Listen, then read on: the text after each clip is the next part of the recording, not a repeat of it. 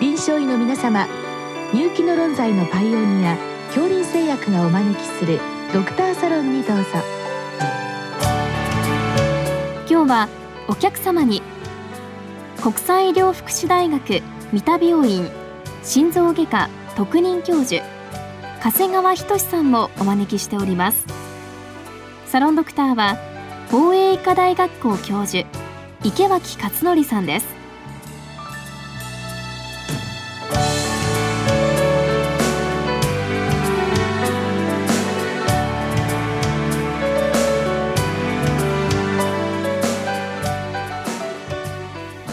長谷川先生こんばんは。こんばんは。今日はあの心臓弁膜症僧帽弁逸脱症に関しての質問をいただきました、はい、先生まず本当にこれ基本的な質問で恐縮なんですけれども僧帽弁逸脱症あと僧帽弁閉鎖不全症まあ多分これ重なりがあるんだと思いますけれどもイコールではないわけですね。はい、はい。そこはあの大事なところだと思うんですけれど僧帽弁閉鎖不全症といえばですね僧帽弁あの2枚の葉っぱがきちっとこう閉じない。で逆流が生じるという病気で例えばその成因は何かといえば変性以外にもですねリウマチ性先天性感染性それから心筋症に伴うものとか非常にこう幅が広いで僧帽弁逸脱症の方は便がずれていると。これはあの正確にここ大事だと思うんですけれどあのカーポンティアっていう弁形成術の開拓者ですね、うん、あの定義した。それによれば僧帽弁のこの端っこですね、うん、あのフリーエッジ。それが収縮期心臓がこう左心室が収縮する時に弁が閉じるわけですけれどもそれが弁輪平面あの左心房と左心室の間ですね。その平面をオーバーライド超えてしまうと。これが僧帽弁逸脱症ですね。ですからたまたまその3分の1ぐらいが逸脱していても反対側がこうボリュームのある組織だったりあるいはそこも軽く逸脱してたりすると閉鎖不全が生じないということも起こりうるんですね。ですから僧帽弁逸脱症というのは端っこ弁の端っこが左心房側にあると。これはあの大事な定義だと思います。少し混乱が見られているようですけれどね。成因についてはあの、まあ、病理学的な分類としては粘液腫様変性 myxoid degeneration。それからもう一つ fibroelastic deficiency この2つに大別されますけどこれはもう肉眼的に明らかに分かる特徴的で myxoid degeneration の方はですねあの弁が分厚くなっているということですね。それから fibroelastic deficiency の方は弁が薄くて正常の弁に近いような、まあ、肉眼的所見ですね。これ2つに大別いずれもあの退行性変性とか変性とかいって特発性原因がよくわからないというふうに言われてます。違いがあのすっきりしました、はい、あのいわゆる逸脱っていうのはどの方向かというとその砂防の方にこうずれてくるということと、ね、あと先生そのよく英弁ですと最近はあの高齢の方に大動脈の硬化症あるいは狭窄っていうのはなんとなくあの動脈硬化性の変化が便に出てる、まあ、いわゆる加齢的な要素がそこにありそうなんですけれどもこの変性性というのは年齢的なこう分布っていうんでしょうか？これは何かあるんでしょうか？それはあのないと思いますね。あのエコーが非常に進歩して1990年代からその手術ですね。特に僧帽弁形成術が世界的に普及して、まあ、我々手術する機会が非常に多くなったんですけど平均年齢はですねこれはもう世界論文を見ても大体50代が多いですね。それで起こる時期としてはですね青年期ではないかと言われてます。で子供にもですねさっきのあのミクソイドディジェネレーション粘液腫瘍変性と同じようなフロッピーバルブっていうのがあるんですけれど、ですから加齢による変化っていうことではないですね。あと先生その基本的に疾患というのはその疾患が発症して患者さんがお困りになって病院に来てで診断という流れ一方で先生この病気っていうのは何も自覚症状なくて何かこう検診の場で心音の異常心雑音とかをきっかけにして見つかるっていうのも多いんでしょうか？それ非常に多いですね。まああのそうですね。心エコーっていう検査を人間ドックでやるっていうのはなかなかないので、まあ、エコーをやればすぐ分かるわけですけどね。ですから心雑音から始まることが多いですね。そうするともうあの心エコーの,、まあその技術が進歩して、えー、そういったものをきちっと正確に早期に診断できるようになった。ということでおそらく逸脱症の患者さんというのは増えてるんでしょうか、えー、非常に増えてますね、うん、今もう年々増えていると思います、うんそうすると私もどのくらいの方が自覚症状があってどのくらいの方が全く無症状なのか分かりませんけれどもそのぐらいのレベルで案外と診断ついたけれどもご本人は何もっていうことも十分あるわけですね。そうですねあの手術をする方っていうのはですね大体その逆流総弁閉鎖不全症の程度が強いもう高度になって、えー、手術を進められて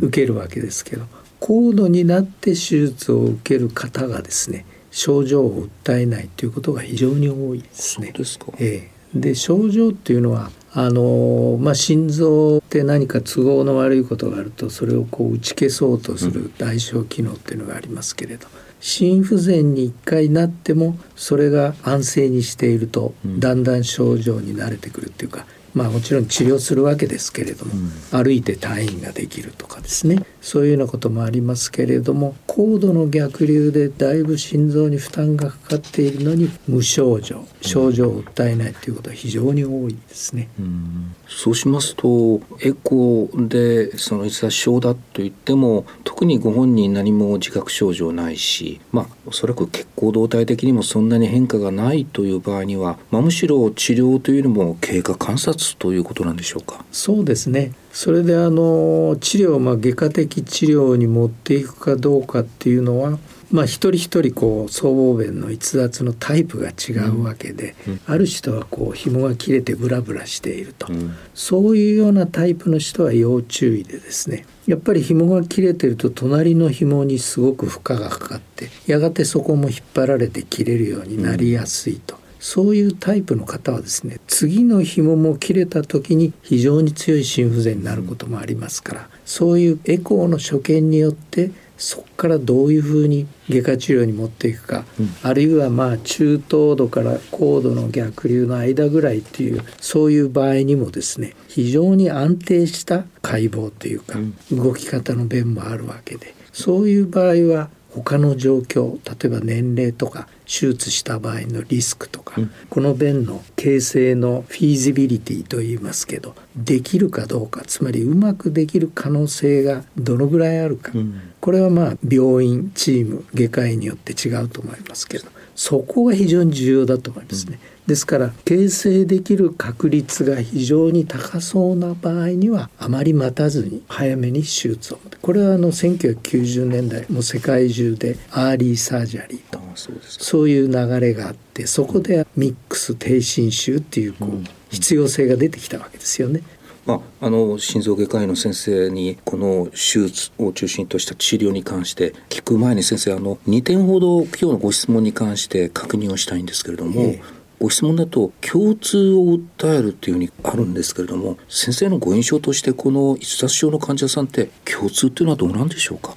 確かにですねあの教科書には症状の一つとして共通というふうに書かれているものが多いと思いますけどあのこれは僧帽弁逸脱症の特異的な症状ではないと思いますこれはまあ私だけじゃなくて大抵専門家はそういう意見ですね。で実際にあの自分の経験でどうかっていうと手術の前に共通を訴えていた人っていうのは非常に少ないですし、もしそういうことがあってもですね手術して逆流が治った共通が取れましたっていうそういう経験はないですね、ですからまあ心房細動とかそういうことの症状だったのかあるいはたまたま何か別の共通を起こす疾患あるいは状態があったのかもしれないですね。もう一点先生日常生活で注意することはありますか？ということなんですがこれはどうでしょう？やっぱりですね血圧が高いと逆流が増えますから、うん、まあある方はあの軽い逆流だと思っていたら心不全になって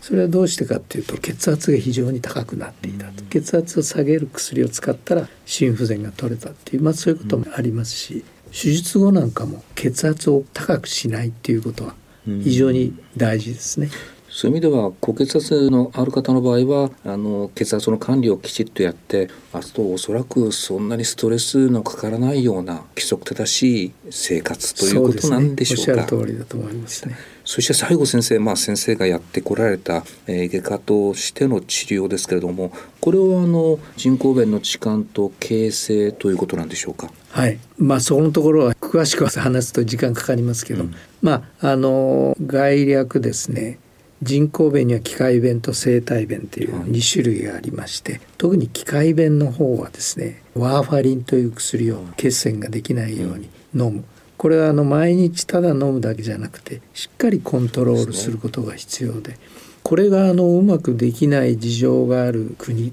例えばアジアの国なんかでですね機械弁は入れられない。どうしてですかっていうとそうするともう患者さんが死んでしまう病院には来ないしこうしっかり薬を飲めないんだっていう、まあ、そういうこともあって日本では割と成績が安定しているんですけれども、逆にそれだけ管理が大変しっかりしないと生命に関わるということですね。ですからあの国内の学会の統計なんかでもだんだんと機械弁の使用率っていうのは減ってきてですね、うん、今はあの形成が増えて7割2017年の統計では7割形成で機械弁は1割になってます。で生体弁が2割弱ぐらいですね。やっぱり生体弁はあの QOL を手術前とあまり変えないというメリットがありますね。うんうん、と最後の先生あのこれは内科的治療に入るんでしょうか？あマイトラクリップというこうデバイスを使った治療っていうのが先生、ええ、最近出てきたんでしょうか？そうですね。2018年からあの国内で使えるようになったんですけれど。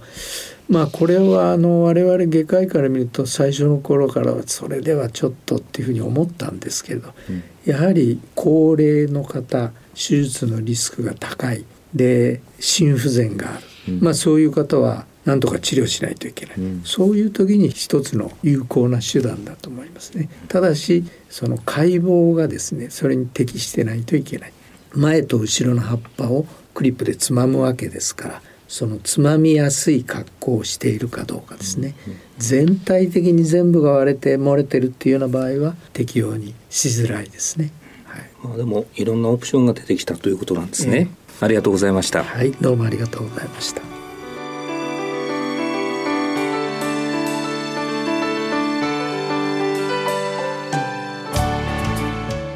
今日のお客様は国際医療福祉大学三田病院心臓外科特任教授長谷川仁さんサロンドクターは防衛医科大学校教授池脇勝則さんでした。それではこれで恐林製薬がお招きしました。ドクターサロンを終わります。